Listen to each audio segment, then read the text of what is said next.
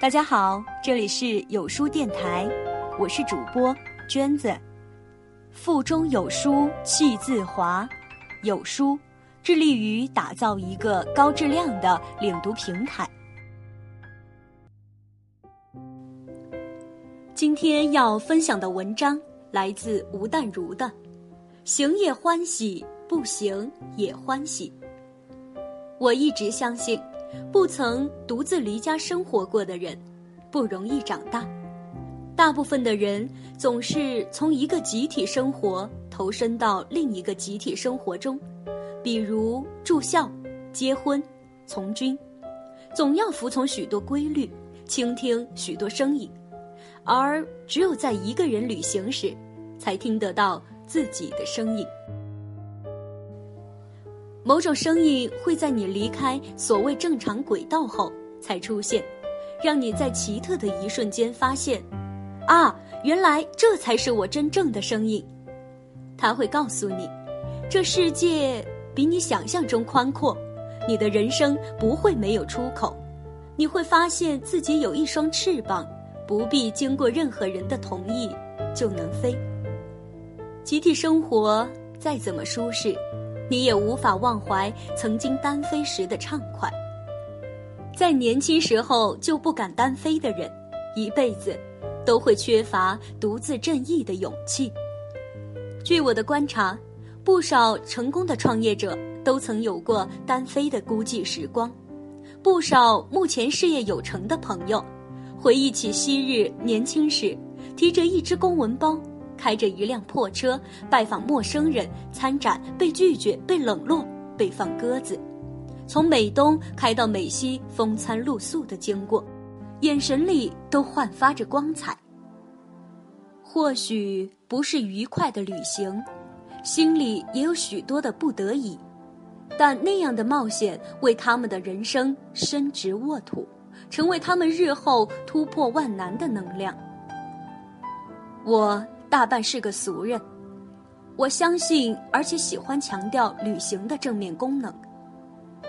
当然，因为旅行，我也没有因为久入红尘而失去那一小半的浪漫基因。我喜欢漂泊，也喜欢异乡的风景，对每一个没去过的国家或岛屿都心存幻想，即使在身上吊着点滴，发着烧。无法克服肉体痛苦的时候，过去种种的旅行经验就会像小叮当的一扇时空门。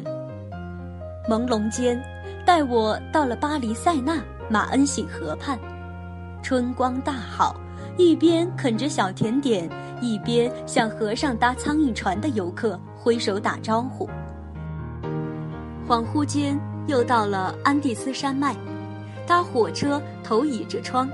沿着红赭色浊浪滔滔的安斯蒂斯河前进，那些千年古刹，那些寂寞城楼，那些纸醉金迷的喧哗世界，与下着冷雨的阴暗街头，都是使生命发热的光和火。旅行的记忆有时如醇酒，使我得以暂时脱离痛苦的现实。人生的责任总是日益沉重，不是想要走开就能走开。但无论如何，每一次说走就走的潇洒，仍然使我难忘怀。梦想的火未熄，仍在我心。旅行中的每一个惊喜，都是我平凡人生中的奇迹。一个不怕单独旅行，并且经常想要旅行的人。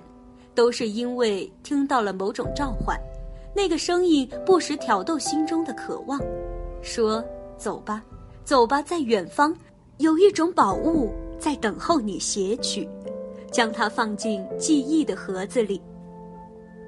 即使这样的宝物是虚拟的，但它千变万化的身形十分诱人，好像传说中的莱茵河河中的女妖。”发出让水手们如痴如醉的声音。除非你努力的捂住耳朵，才能抵挡那不时飘过来的魅惑。一个旅行者，一旦第一次主动踏出他的脚步，到了一个陌生的地方，从他的脸庞不由自主地绽放出第一朵微笑开始，他就已经迷上了旅行。他会一直追求着想象中的美丽新世界，即使旅行的经验是用疲惫与积蓄换来的，他也不曾遗憾。即使想象中的美丽新世界落后贫穷，让他充满惊恐，与他的想象大相径庭，他也明白，不愉快的考验也是另一种宝石。在往后的回忆中，他仍然美得出奇。多想无益，就走吧。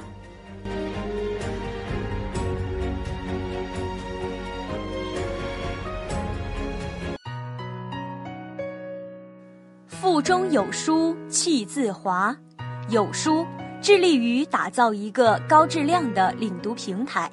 本周共读走到人生边上，下周共读苏菲的世界。关注有书，立即加入有书共读，与众多书友一起组队对抗惰性。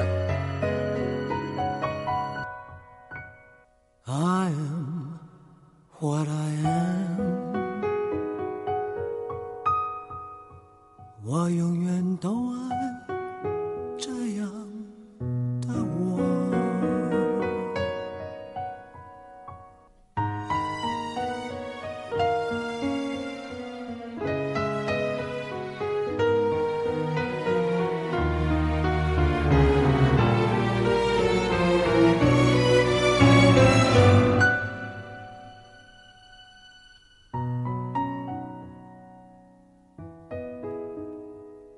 快乐是快乐的方式不止一种最荣幸是，谁都是做舞者的光荣，不用闪躲，为我喜欢的生活而用粉墨。就站在光明的角落，我就是我，是颜色不一样的烟火，天空海阔，要做最坚强的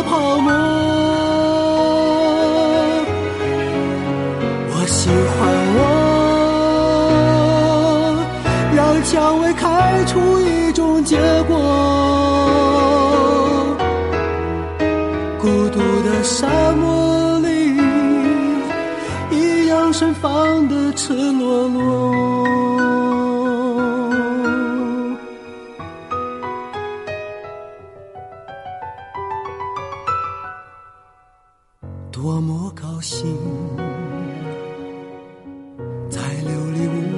快乐生活，对世界说，什么是光明和磊落？